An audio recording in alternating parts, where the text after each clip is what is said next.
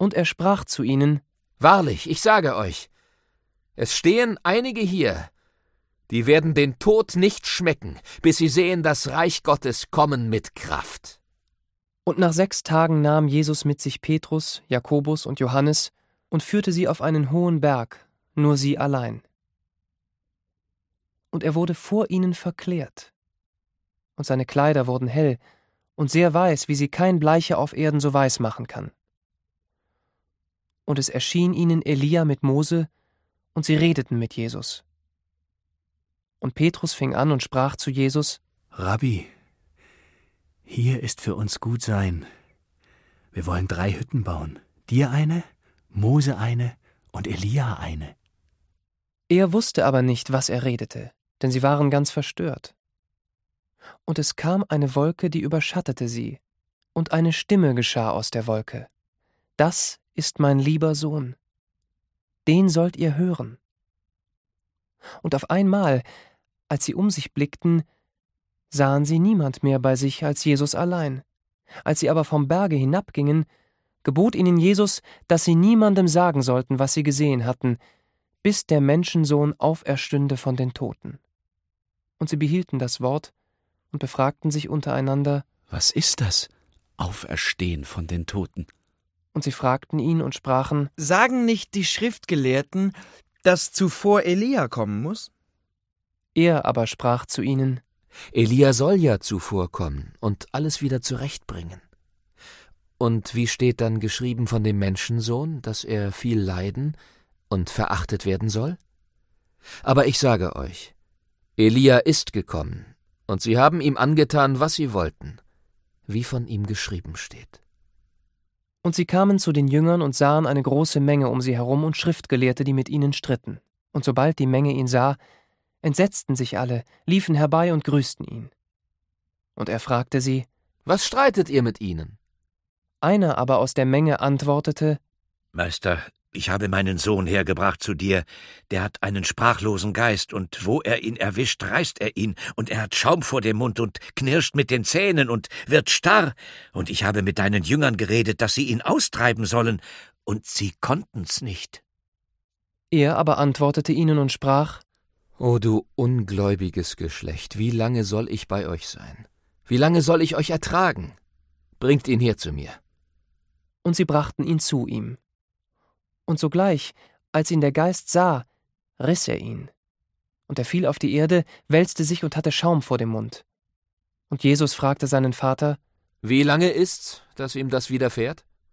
Er sprach, Von Kind auf, und oft hat er ihn ins Feuer und ins Wasser geworfen, dass er ihn umbrächte. Wenn du aber etwas kannst, so erbarme dich unser und hilf uns. Jesus aber sprach zu ihm, Du sagst, wenn du kannst. Alle Dinge sind möglich, dem, der da glaubt. Sogleich schrie der Vater des Kindes, Ich glaube. Hilf meinem Unglauben. Als nun Jesus sah, dass das Volk herbeilief, bedrohte er den unreinen Geist und sprach zu ihm, Du sprachloser und tauber Geist, ich gebiete dir, fahre von ihm aus und fahre nicht mehr in ihn hinein. Da schrie er und riss ihn sehr und fuhr aus. Und der Knabe lag da wie tot, so dass die Menge sagte, Er ist tot. Jesus aber ergriff ihn bei der Hand und richtete ihn auf. Und er stand auf. Und als er heimkam, fragten ihn seine Jünger für sich allein, Warum konnten wir ihn nicht austreiben? und er sprach, Diese Art kann durch nichts ausfahren als durch Beten. und sie gingen von dort weg und zogen durch Galiläa. Und er wollte nicht, dass es jemand wissen sollte, denn er lehrte seine Jünger und sprach zu ihnen, Der Menschensohn wird überantwortet werden in die Hände der Menschen, und sie werden ihn töten. Und wenn er getötet ist, so wird er nach drei Tagen auferstehen. Sie aber verstanden das Wort nicht und fürchteten sich, ihn zu fragen. Und sie kamen nach Kapernaum, und als er daheim war, fragte er sie, Was habt ihr auf dem Weg verhandelt? sie aber schwiegen, denn sie hatten auf dem Weg miteinander verhandelt, wer der Größte sei.